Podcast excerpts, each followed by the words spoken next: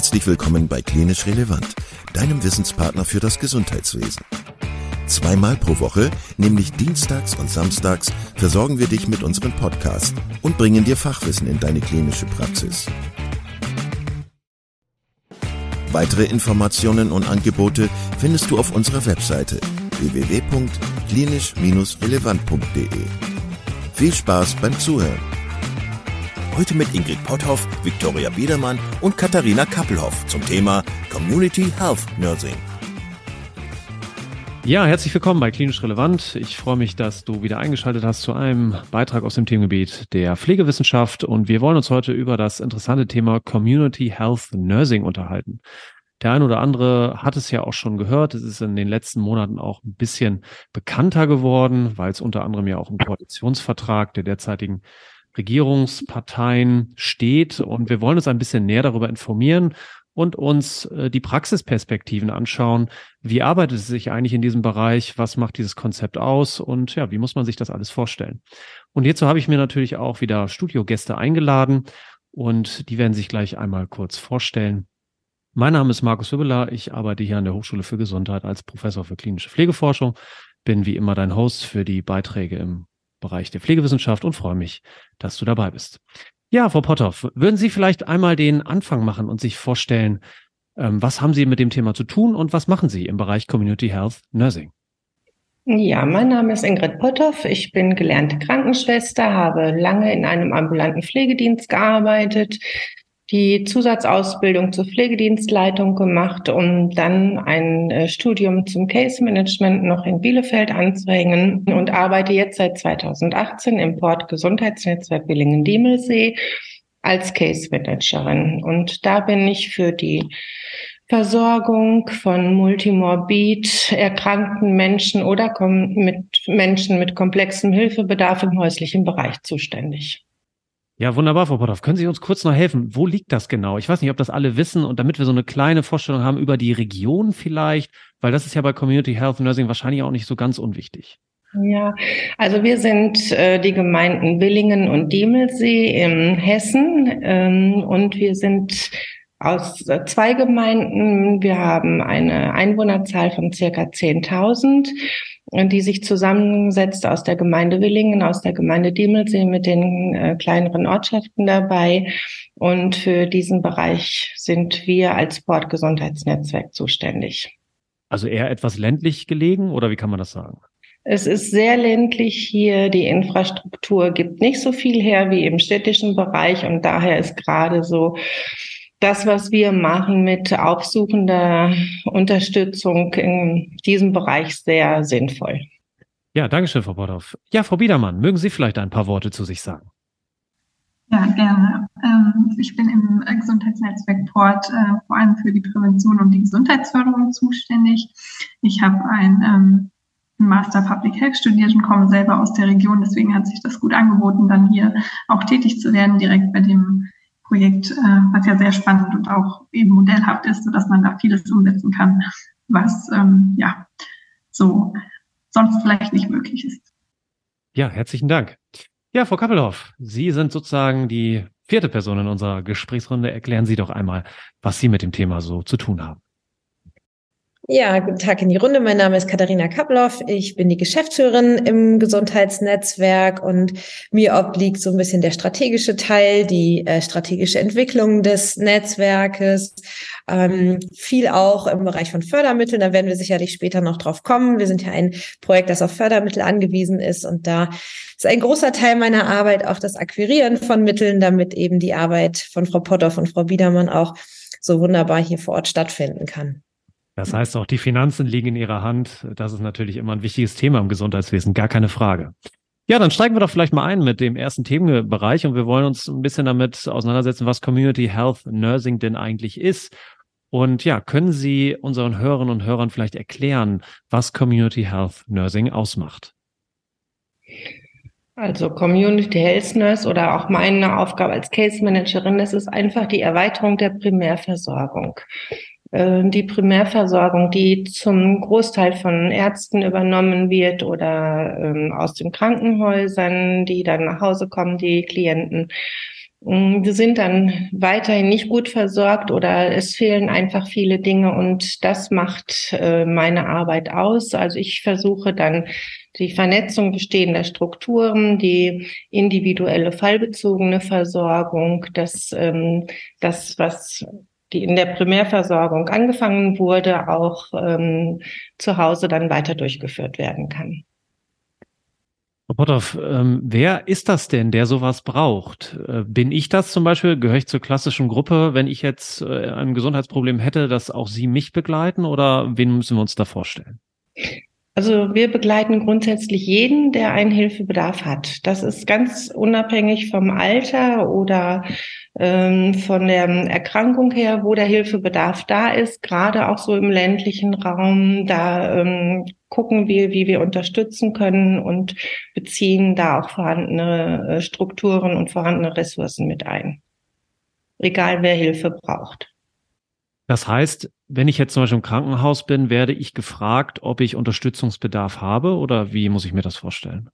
Ja, zum Beispiel im Krankenhaus. Der Sozialdienst ähm, ist ja für das Entlassmanagement zuständig. Und wenn der Sozialdienst in Zusammenarbeit mit dem äh, Klienten, Patienten dann einen weiteren Hilfebedarf feststellt, dann ähm, werde ich angerufen, ich fahre ins Krankenhaus, gucke, wie der gesundheitliche Zustand ist, welcher Hilfebedarf für zu Hause initiiert werden muss und ähm, sehe dann auch zu, dass das zeitnah alles installiert wird, damit, wenn der Patient nach Hause kommt, alles vorbereitet ist und er auch gut versorgt ist vom ersten Tag der Entlassung an.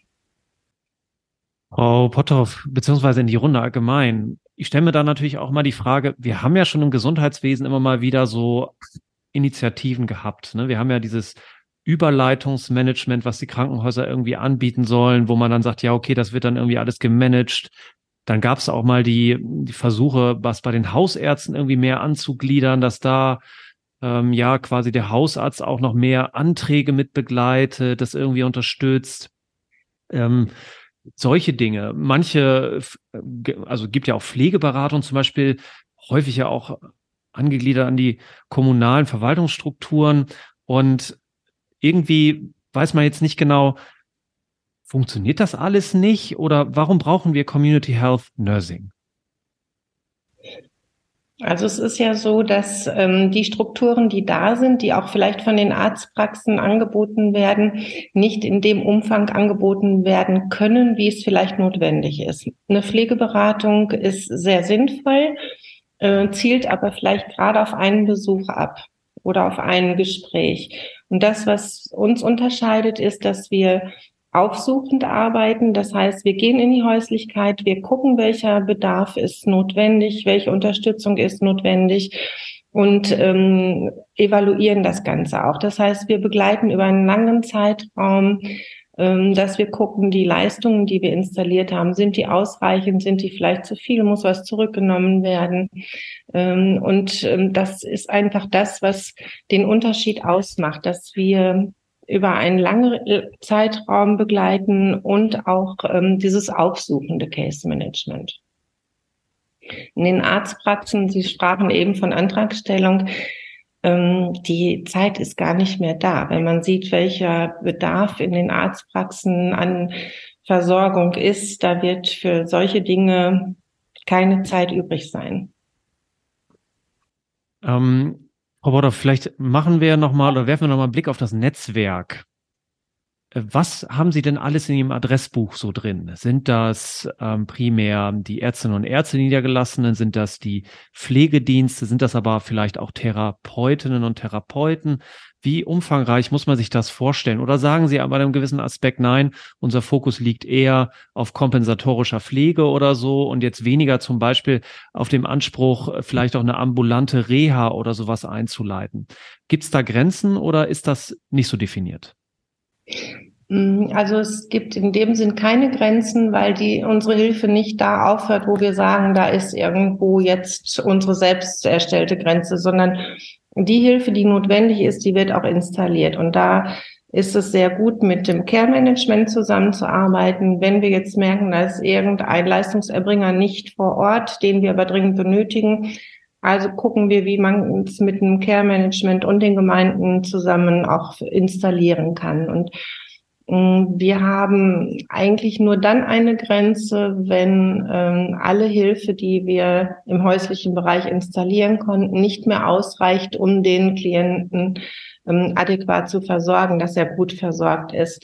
Dann müssen wir natürlich andere Wege gehen, dass wir zum Beispiel jetzt einen stationären Platz ähm, in Erwägung ziehen. Aber ansonsten haben wir ganz, ganz viele sehr, sehr gute Leistungserbringer in unserer Kommune, auf die wir jederzeit zurückgreifen können und wir auch dann durch individuelle Fallbesprechungen immer wieder uns austauschen, ist die Versorgung so sichergestellt mit dem, was bisher an Unterstützung da ist.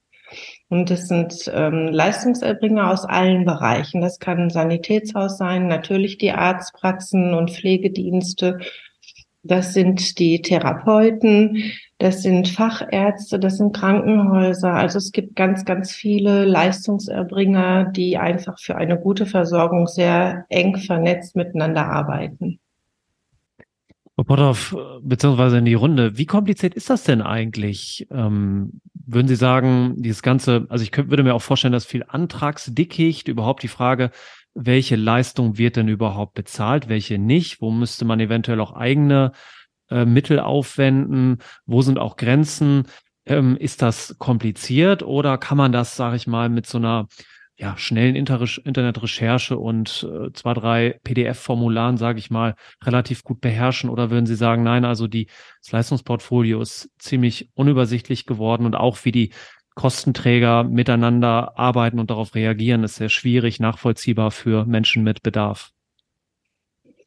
Also es ist ähm, sehr schwierig, diesen ganzen Versorgungsdschungel zu durchblicken. Gerade auch für das Klientel, was wir hier sehr häufig betreuen. Das sind ältere Menschen im ländlichen Raum, die gar keinen Zugang zum Internet haben. Also für die ist es sehr schwierig, sich diese Informationen oder auch mal eine Datei runterzuladen, auszudrucken. Und schon alleine dieser Weg dahin, um zu wissen, wo kann ich das machen, wo kann ich mir diese Informationen holen, ist für ältere Menschen häufig nicht ersichtlich. Und das ist ein ähm, großer Teil des Aufgabengebietes, so diese informelle Hilfe, Unterstützung bei Antragstellung und einfach erklären, wo kann ich was beantragen und was brauche ich, damit ich zu Hause diese Leistungen auch finanzieren kann. Ist es denn so, dass auch Community Health Nursing in gewisser Weise eine Digitalisierungslücke schließen muss. Sie haben das schon ein bisschen angedeutet. Die meisten Initiativen, auch um Aufklärung, die gehen ja immer mehr ins Digitale, ne? immer weniger Print, immer weniger Strukturen, die auch da sind, weil man sagt, na ja, wir haben ja hier das digitale Beratungsangebot, wir haben den Chatbot, wir haben Telefontermine, wir haben eine Zoom-Konferenz, wo wir irgendwie Pflegeberatung durchführen, was auch immer. Ähm, also immer mehr digital und immer weniger an Leute gedacht, die vielleicht gar kein Internet zu Hause haben. Würden Sie sagen, das ist auch so, ein, so eine Hilfe, um diese Digitalisierungslücke zu schließen? Ja, also diese Digitalisierungslücke zu schließen, hängt auch manchmal damit zusammen, dass einfach diese ähm, Internetverbindung in den kleineren abgelegenen Ortschaften gar nicht vorhanden ist. Aber wir haben, da kann auch vielleicht die Frau Biedermann noch eher was zu sagen, ähm, Digitallotsen, die dann ein, auch mit in den Haushalt gehen und den älteren Menschen helfen, digital ein bisschen agieren zu können.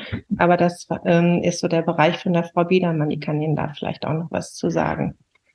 Genau, das äh, ist ein Projekt, ähm, ein hessisches Förderprojekt und da haben wir uns äh, für beworben, ähm, daran teilzunehmen, weil wir dachten, das passt gut zu unseren restlichen Angeboten und schließt eben solche Lücken, wie äh, Frau Potthoff gerade erzählt hat. Ähm, und äh, ja, da werden, kann man eben an einer Schulung teilnehmen und ist dann ehrenamtlich als Digitallotse tätig und kann dann eben ja, in, in entweder eine Schulung durchführen, wo dann mehrere Menschen geschult werden, oder es ist eben so eine eins zu eins Betreuung, wenn es eben um spezifische Problemlagen geht.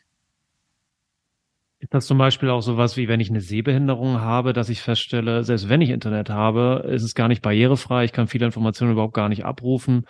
Also, also sind da auch speziellere Zielgruppen drin, die einfach auch gerne möchten, digital sich engagieren möchten, aber zum Beispiel aufgrund von motorischen Problemen oder auch Probleme mit den Sinnesorganen gar nicht in der Lage sind, das Internet so wie es gestaltet ist und die Beratungsangebote in Anspruch zu nehmen? Also das hatten wir in der Form noch nicht, aber das Thema ist, also das Thema Barrierefreiheit im Netz ähm, wird auf jeden Fall auch in der Schulung thematisiert und ähm, ja, kann man dann äh, gucken, inwiefern man da Unterstützung geben kann für Personen, die das eben betrifft. Der Digitalisierungslotse, wie muss ich mir das vorstellen? Kommt er dann zu mir nach Hause und begleitet mich, guckt, ob mein Router funktioniert oder kommt er mit einem Gerät? äh, wo man vielleicht gemeinsam am PC sitzt oder wie darf man das sich bildlich sozusagen vor dem Auge vorstellen? Also wir haben gerade, äh, also das Projekt haben wir noch nicht so lange, das heißt, wir konnten noch nicht so ähm, viele Aktionen durchführen, aber es ist eben ähm, ja geplant, dass es äh, quasi einen Termin, mehrere Termine gibt, wo man dann offen hingehen kann äh, und dann werden dann immer Themen vorbereitet, zum Beispiel äh, auch das Thema Online-Banking ist ja so eine Sache oder auch ähm, sind wir mit der Polizei im Gespräch zum Thema, ja, es gibt ja auch Enkeltrick über WhatsApp etc., dass eben immer so verschiedene Themen ähm, vorgestellt werden und dann bleibt natürlich auch immer noch Raum, um individuelle Fragen zu klären. Und wenn in dem Rahmen auch jemand äh, sagt, ja, ich müsste da zu Hause mal ähm, gucken, wie das läuft, dann äh, kann man dann gucken, ob dann Ehrenamtliche sich auch bereit erklären, um in die Häuslichkeit zu gehen und da mal nachzuschauen. Ja, vielen Dank. Ähm, ich würde vielleicht noch mal einen Schritt zurückgehen. Es klang ja auch schon so ein bisschen an. Ist ein Ziel von Community Health Nursing auch der Versuch, zum Beispiel vollstationären Aufenthalt zu verhindern und damit vielleicht sogar auch Kosten zu sparen für das Versorgungssystem? Weil häufig wird ja dann die Diskussion auch so geführt, na, jetzt sollen wir auch noch diese Beratungsleistung machen und diese ganze Antragssache und so weiter. Das kostet ja alles Geld. Wir müssen Leute beschäftigen dafür. Ähm, und ist dann ein Argument zu sagen, ja, aber wenn wir es schaffen, zum Beispiel die Person noch mehrere Monate, vielleicht sogar im Idealfall Jahre, dass sie zu Hause bleiben können, was ihr erstmal A, ihrem Wunsch entspricht und B, auch Kosten spart, vor allen Dingen ja auch für die Kommunen, die ja zum Teil auch für diese Kosten einspringen müssen, ähm, dass das auch ein wichtiges Ziel ist von Community Health Nursing? Ja, das ist ein ganz wichtiges Ziel. Ich kann Ihnen da auch an, an einem Beispiel nennen, da sollte ein Klient aus dem Krankenhaus in eine stationäre Pflegeeinrichtung. Der Sohn rief an sagte, ich kann das nicht verstehen. Mein Vater soll dement sein und soll jetzt in diese stationäre Wohnform. Ähm, dem ist nicht so. Da haben wir das dann einfach so in die Wege leiten können, dass dieser Klient nach dem Krankenhausaufenthalt eine rehabilitative Kurzzeitpflege nutzen konnte, die hier bei uns in Billingen sehr, sehr gut ist. Ähm, in engen Austausch haben wir dann immer wieder geguckt, wie sich der Gesundheitszustand entwickelt und es wurde von Tag zu Tag besser. Der Klient konnte nach Hause. Ähm, es ist keine Demenz diagnostiziert worden. Er ist mittlerweile wieder so weit hergestellt, dass er keinen Pflegegrad mehr braucht, dass er in dem eigenen Betrieb wieder stundenweise tätig ist. Und ich glaube, an so einem Beispiel kann man ganz gut erkennen, wie viel Kosten man sparen kann, wenn man mal genau hinschaut und nicht manche Diagnosen einfach so hinnimmt.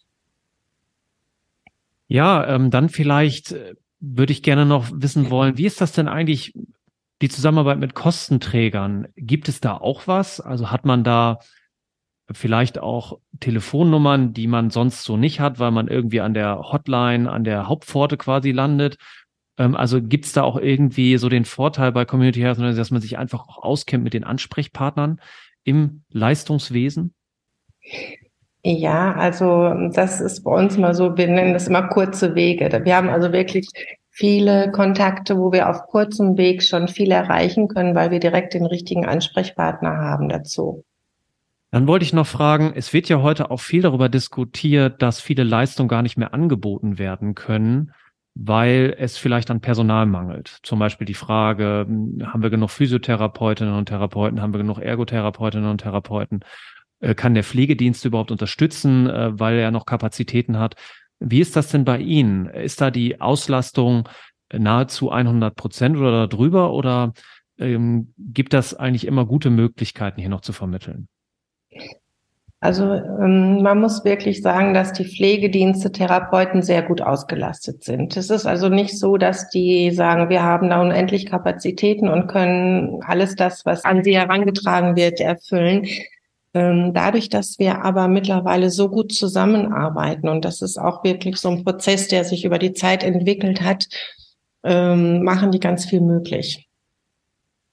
Wenn wir dann ähm, uns darüber austauschen, welche Hilfe notwendig ist und in welchem Umfang, ähm, da kommt dann wirklich auch diese Bereitschaft und auch das Angebot, dass dann die einzelnen Leistungserbringer sagen, okay, kriegen wir hin, machen wir noch.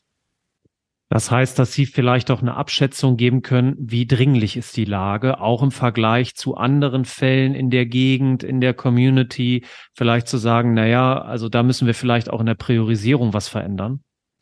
Ganz genau, man äh, ist da so ein bisschen auf diesem Weg der Triagierung, dass man einfach sagt, okay, das ist jetzt der Hilfebedarf, der dringend notwendig ist. Der andere Hilfebedarf, wenn das jetzt 14 Tage dauert, ist es nicht so schlimm. Jetzt zum Beispiel eine Pflege, die dringend notwendig ist, muss ab dem Tag der, ähm, des Hilfebedarfs erfolgen. Eine Alltagsbegleitung, die vielleicht dann auch mal eine hauswirtschaftliche Versorgung übernimmt, die kann auch mal 14 Tage später beginnen mit ihrer Tätigkeit. Also da kann man schon auch gut gucken.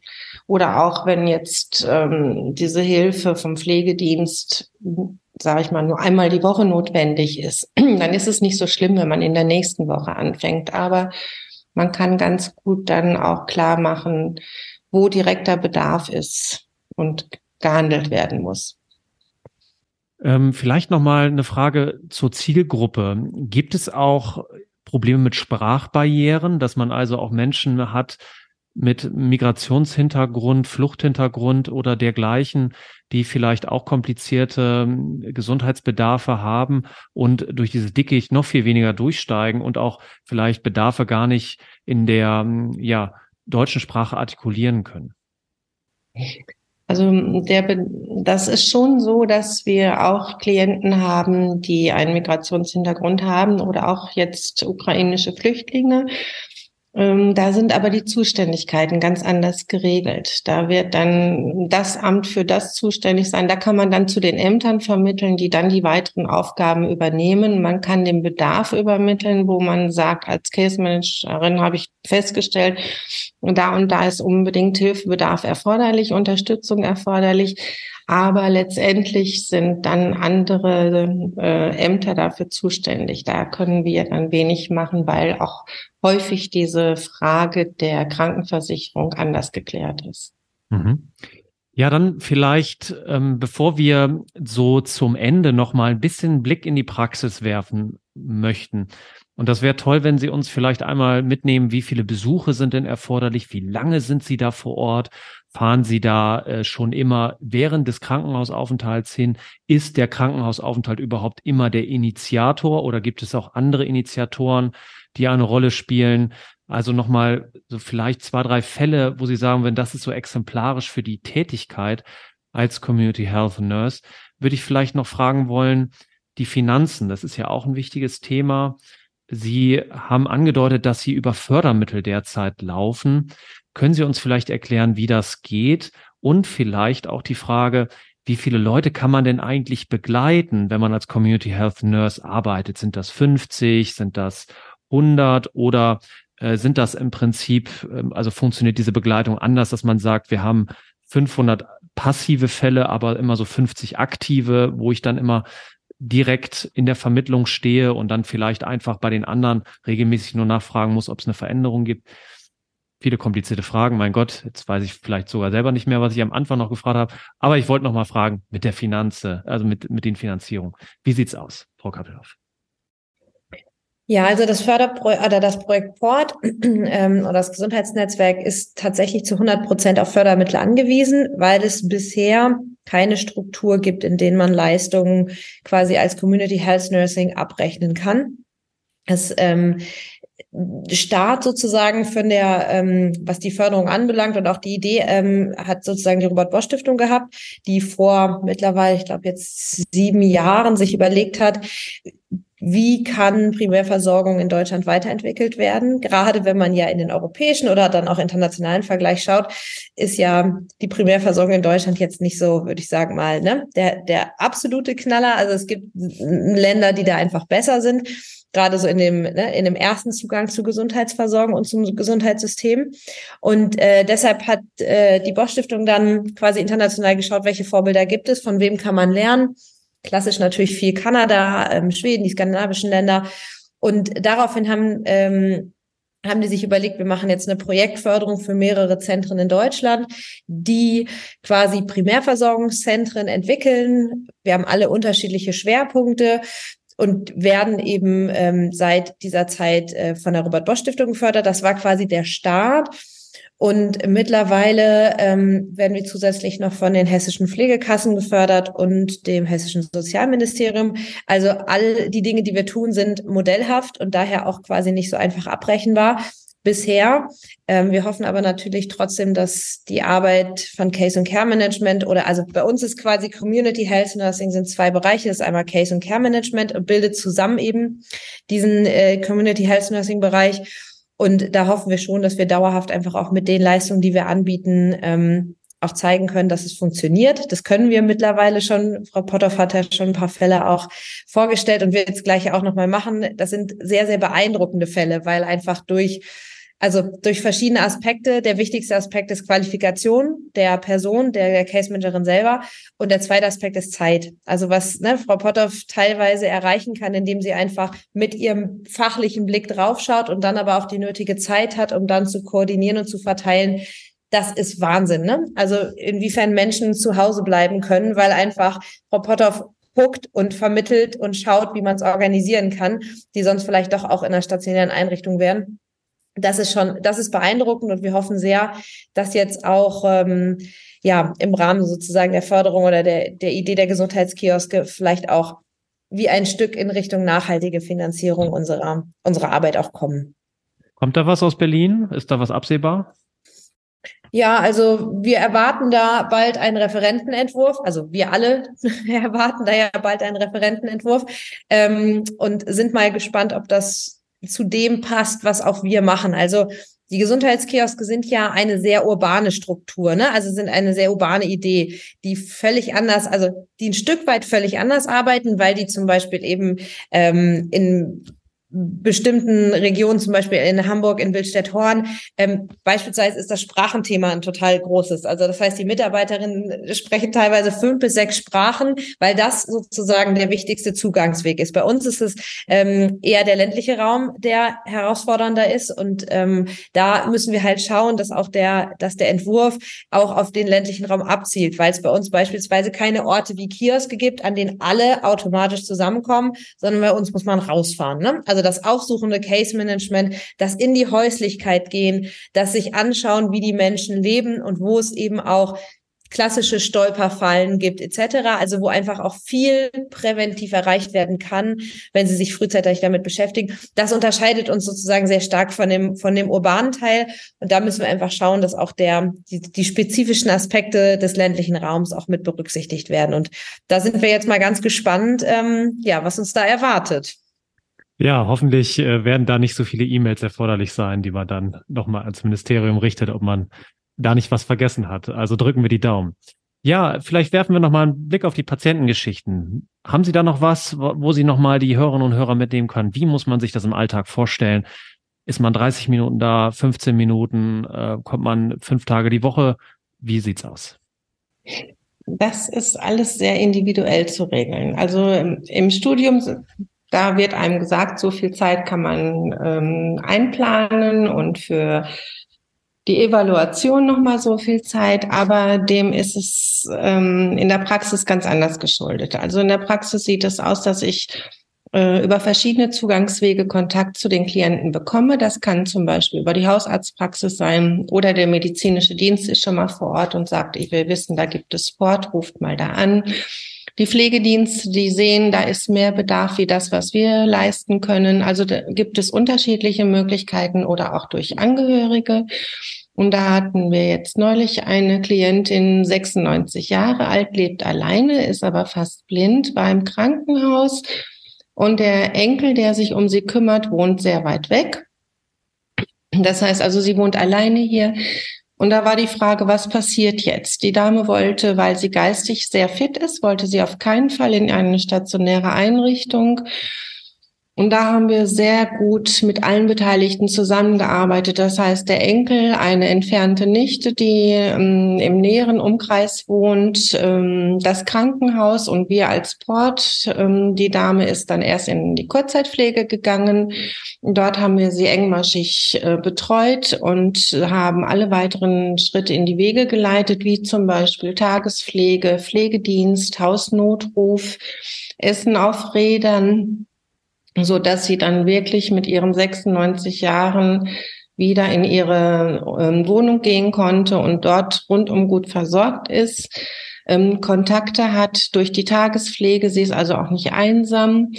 Und ähm, wir haben dann einfach über einen längeren Zeitraum sie begleitet. Das heißt, wir haben immer wieder geguckt, und das kann man nicht nach ähm, Studienlage machen, so wie es einem erzählt wurde, sondern das ist einfach individuell. Und wenn man dann zu den Hausbesuchen geht, um zu evaluieren, ergibt sich vielleicht noch mal das eine oder andere Gespräch, wo man einen Bedarf erkennt, wo man dann wieder handelt. Das ist dann ähm, so, dass man nie sagen kann, wir fahren dreimal hin und damit ist dann die Versorgung abgeschlossen, sondern das erstreckt sich häufig auch über einen sehr langen Zeitraum, der bis zum halben oder bis zu einem Jahr dauern kann.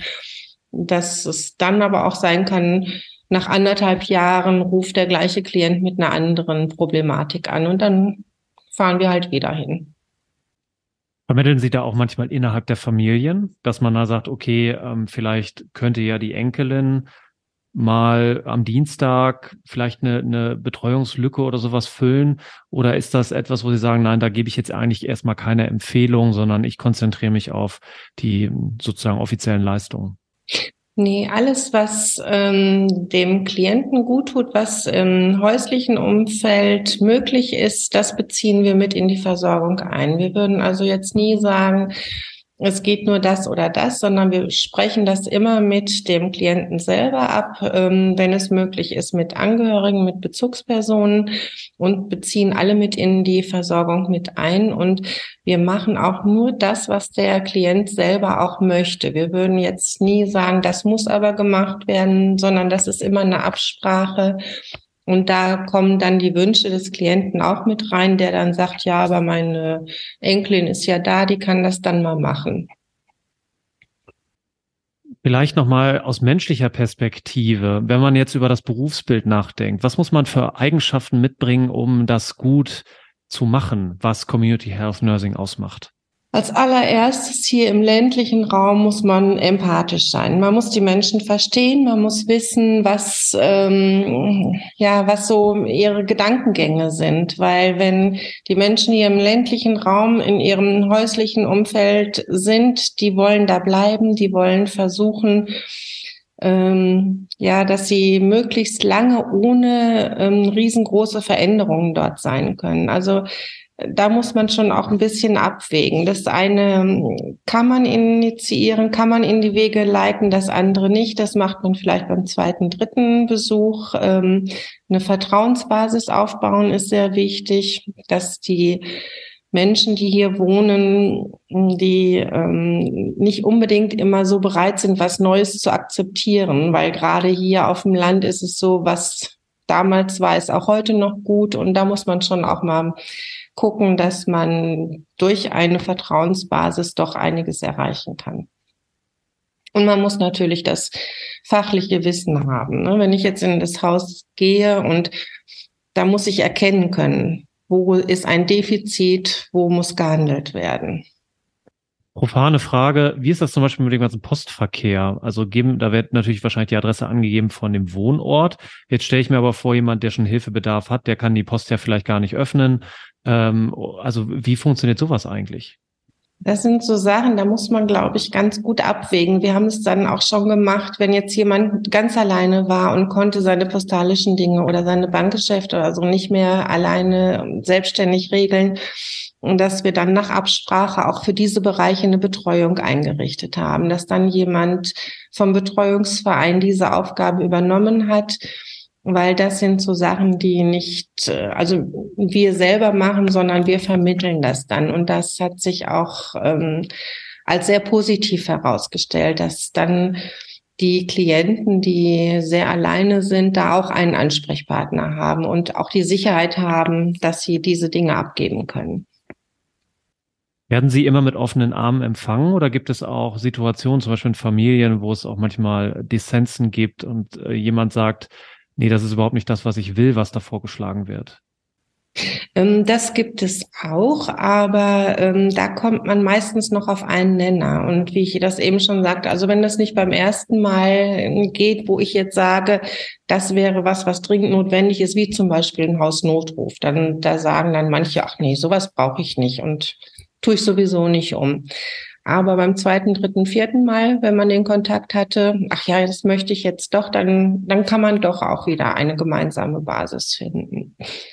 Es gibt natürlich auch ähm, ja die Fälle, wo der Hilfebedarf nicht erkannt wird, wo die selber sagen, nee, brauche ich nicht, ich möchte auch gar nicht, dass hier irgendjemand ins Haus kommt und irgendwas für mich tut,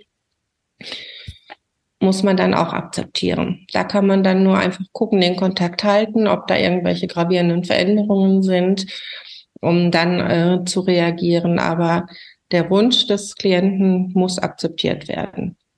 Das heißt auch eine gewisse Abgrenzung professioneller Art und Weise ist, wahrscheinlich auch notwendig. Ich könnte mir ja vorstellen, dass Sie auch als Privatperson in der Region unterwegs sind. Vielleicht wohnen Sie da ja auch und dass man dann auch in der Lage sein muss, ähm, das zu unterscheiden. Ich als Privatmann, als ähm, Community Health Nurse und dann auch mal zu sagen, okay, ich bin emotional irgendwie belastet auch von einem Fall, aber ich muss jetzt an dieser Stelle sagen, äh, hier geht's vielleicht für mich jetzt erstmal so nicht weiter. Ähm, ja, das muss man schon trennen können. Ne? Das muss man wirklich sagen. Das eine ist das Berufliche, wo ich sage, das ist ähm, der Blick, den ich als Case Managerin habe. Und das andere ist dann der emotionale Teil, der muss außen vor bleiben dann auch. Ja, herzlichen Dank für die spannenden Einblicke in das Themengebiet Community Health Nursing. Jetzt haben Sie nochmal die Möglichkeit, vielleicht ein, eine Abschlussbotschaft, die wir vielleicht vergessen haben oder Dinge, über die wir noch nicht gesprochen haben, an unsere Hörerinnen und Hörer zu richten. Und ja, vielleicht wollen Sie beginnen, Frau Potthoff.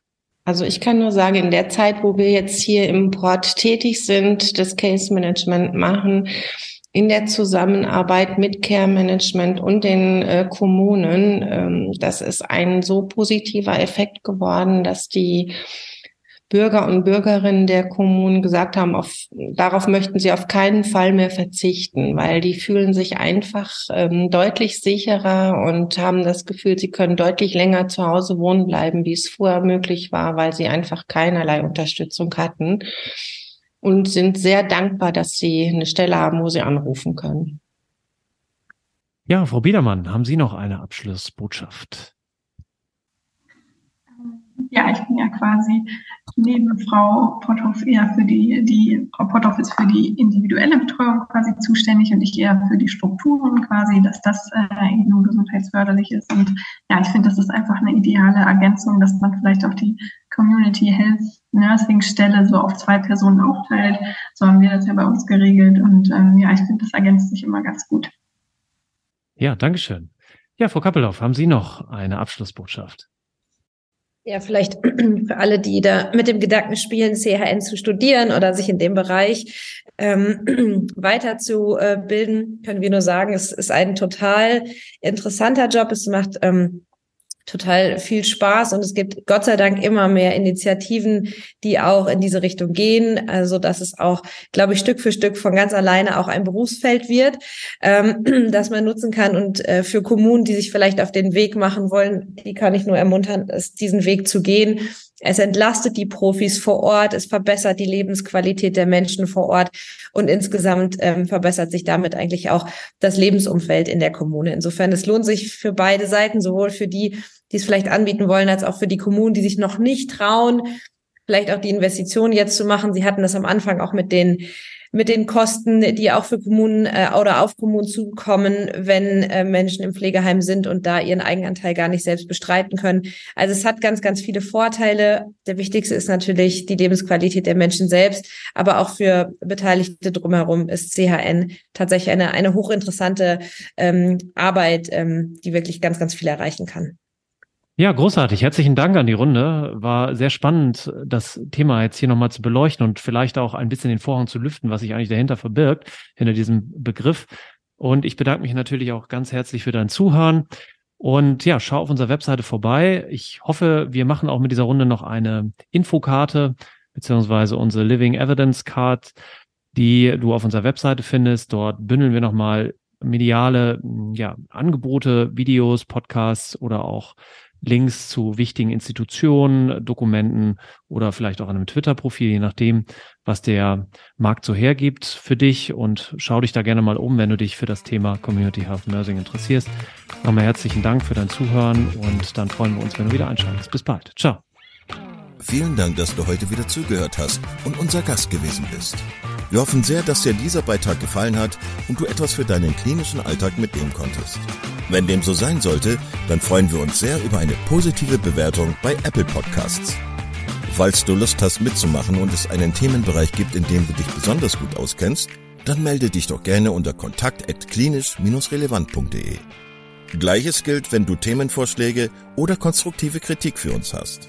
An dieser Stelle auch der Hinweis auf unseren Newsletter, den du unter www.klinisch-relevant.de abonnieren kannst und der dich immer auf dem Laufenden hält. Wenn du dich für unseren Newsletter einträgst, bekommst du einen 5-Euro-Gutschein, mit dem du in unserer Fortbildungsakademie einkaufen kannst. Wir wünschen dir jetzt bis zum nächsten Mal eine gute Zeit und freuen uns, wenn du bald wieder einschaltest. Pass auf dich auf, bleib gesund. Bis zum nächsten Mal. Ciao.